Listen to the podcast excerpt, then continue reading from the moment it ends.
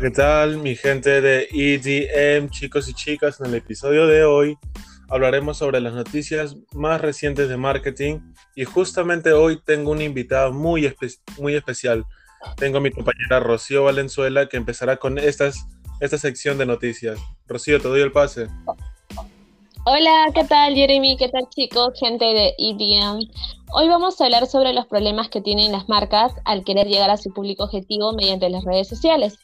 Y para ello, nosotros hemos encontrado una nota de la página Gestión que nos va a ayudar a seis sencillos pasos. Ahora, el primer paso nos dice, analiza los lados internos y externos de tu empresa. Como segundo paso nos comenta que debemos de tener en claro quién es nuestro público objetivo. El tercer paso será las redes sociales.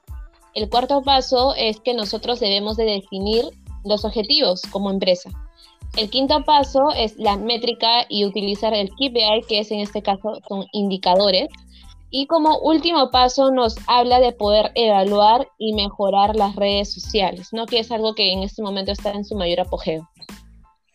Qué buena noticia que nos da gestión. Con esos seis sencillos pasos creo que va a ayudar demasiado a los pequeños empresarios de acá del país que tal vez no tengan mucho conocimiento del manejo de redes. ¿Tú qué opinas, Rocío? Definitivamente eh, esta nota está muy interesante. En realidad está concisa, está eh, precisa como para poder tomarla en cuenta, ¿no? Y sobre todo nos habla que debemos pues, utilizar indicadores que en realidad muchas empresas no apuestan por ello, ¿no? Entonces, la importancia que, que es pues definir y obtener los, los, objetivos claros como organización, trabajar más que todo también en las redes sociales, que es lo que en este momento la pandemia nos ha dejado como, como ejemplo, ¿no? Que debemos también tratar de manejar nuestras ventas como organización de cualquier medio, no solamente presencialmente, sino también trabajar bastante en el tema de la digitalización.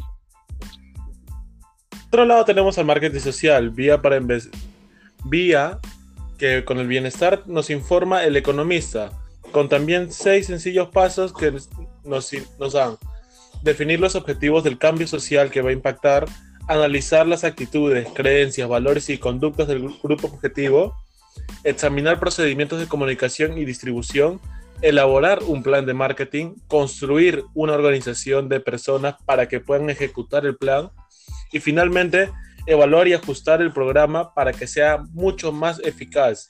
¿Qué nos traes también de otra noticia, Rocío? Bien, yo por pues también vamos a hablar sobre el Marketing Insider Review, que nos habla sobre las nueve marcas con éxito en las RCC a nivel mundial. Entre ellas tenemos a la marca de Google, tenemos también a Coca-Cola, Netflix y Spotify, también a la marca Pfizer, Bosch, eh, Johnson Johnson, Starbucks, eh, GE y The Walt Disney Company. ¿Qué tienes por comenzarnos tú, Jeremy? Muy grandes empresas, Rocío. Y qué buena noticia que nos da Marketing Insider Review. Por otro lado, para cerrar este primer bloque, ya que hemos estado hablando de marketing, no podemos dejar de lado el marketing digital, ya que ese continúa en constantes transformaciones.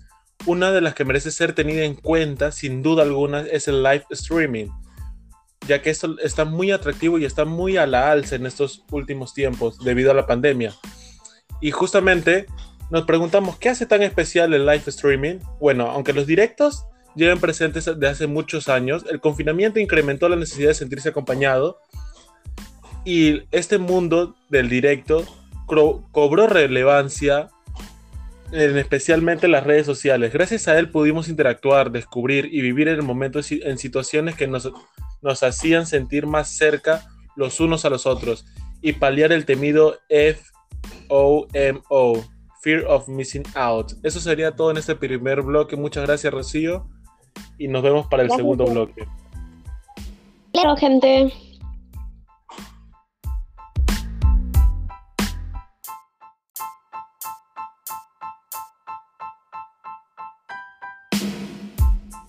Nos reencontramos aquí en el segundo bloque de nuestro programa, nuestro querido programa EDM para ese segundo bloque, nuestra compañera Rocío nos va a dar el preámbulo de lo que se viene.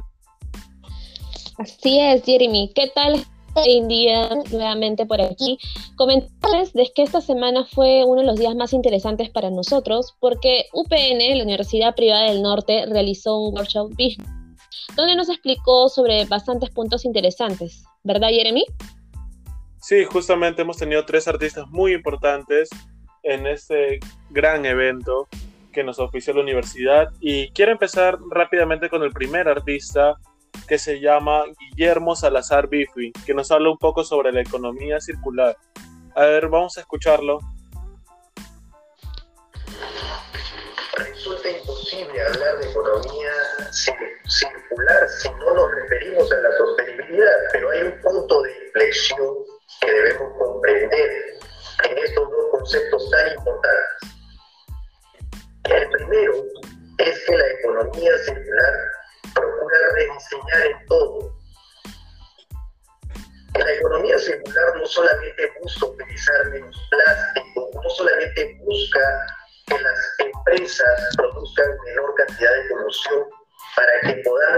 pensar en un futuro de aquí a unos 50 años.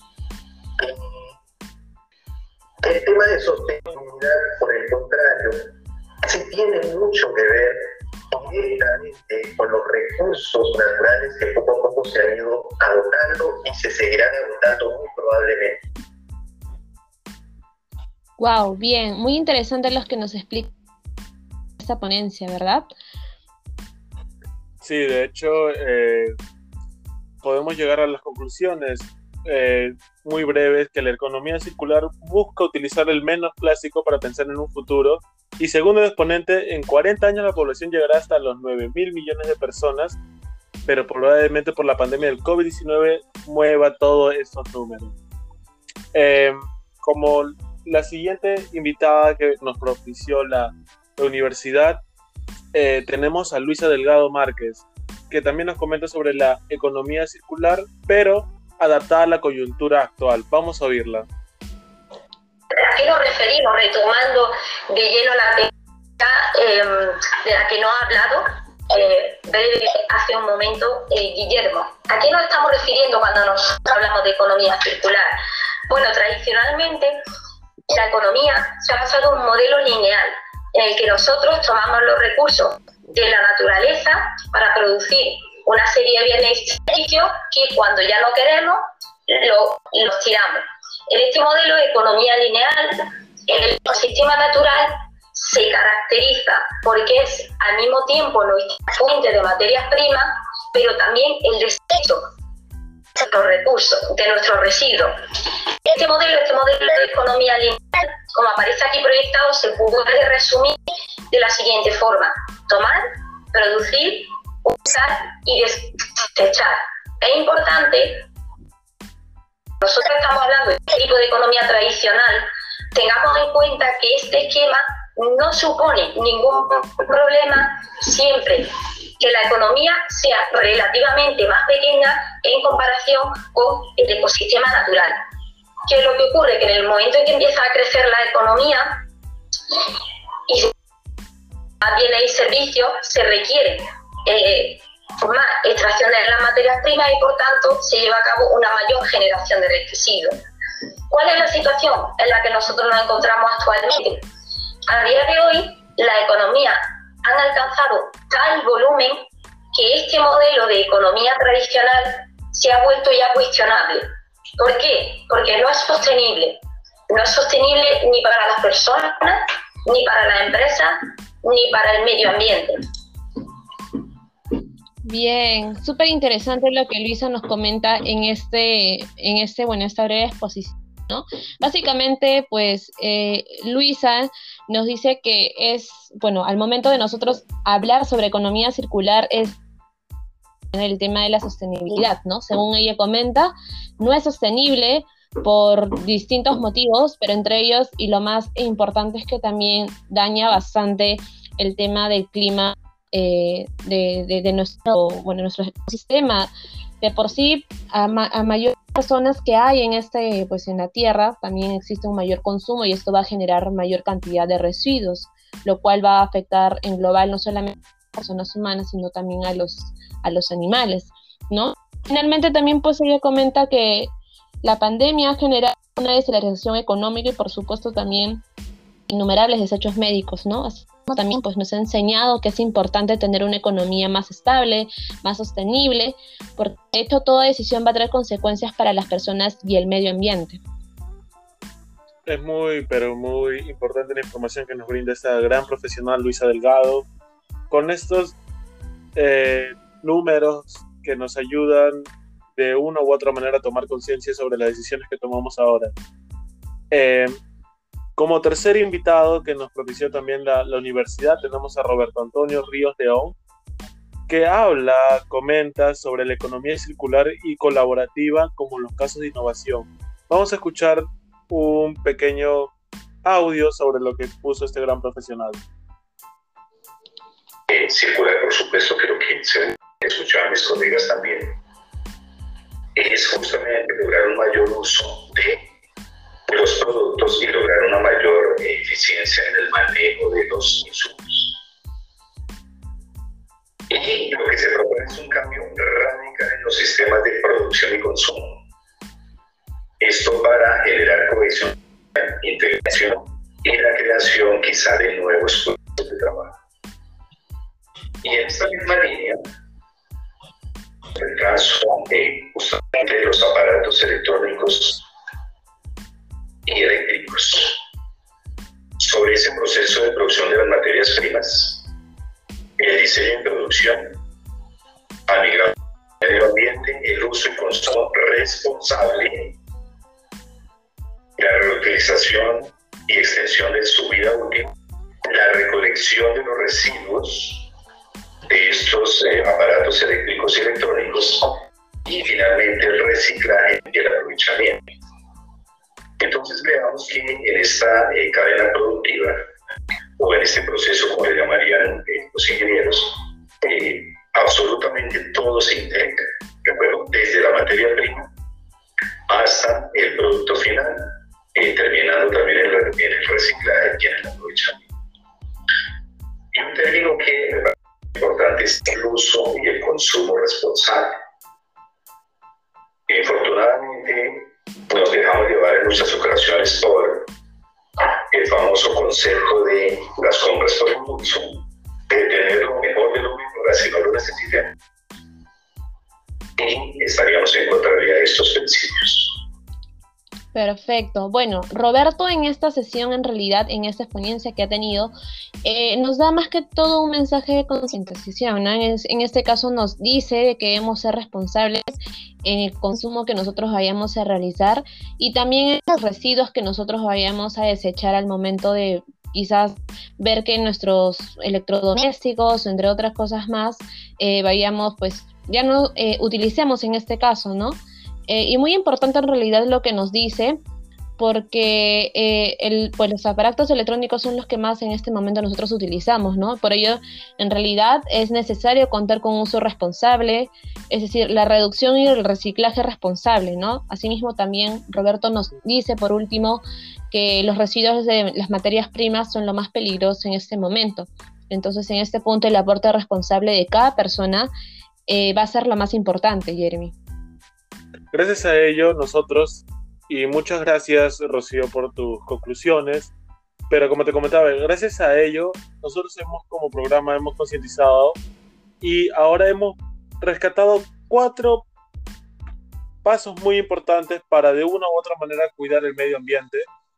Eh, cuatro consignas, por así decirlo. Eh, siempre vamos a rescatar lo que es el reciclaje, separar la basura, apagar las luces cuando sea necesario, evitar los aparatos electrónicos enchufados y cerrar los grifos de los caños correctamente para cuidar el agua. Ahora vamos a dar pase al, a reproducir el video de un caso exitoso que nos ayuda a cuidar el medio ambiente. Corta.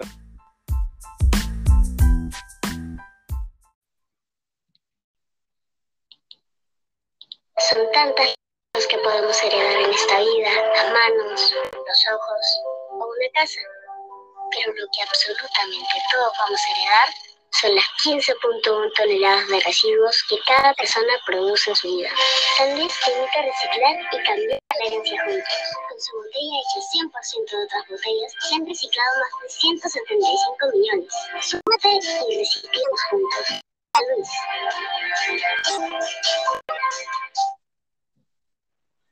Bueno, mi gente, como hemos escuchado bien, San Luis está promoviendo esta campaña de reciclaje con sus nuevas botellas EcoFlets. Y mire, están recolectando ya 175 millones de botellas recicladas y es un gran paso para generar un cambio en nuestra sociedad. Recordemos bien que hay que cuidar el planeta y nuestro medio ambiente. ¿Algo que nos tengas que decir, Rocío, para la despedida?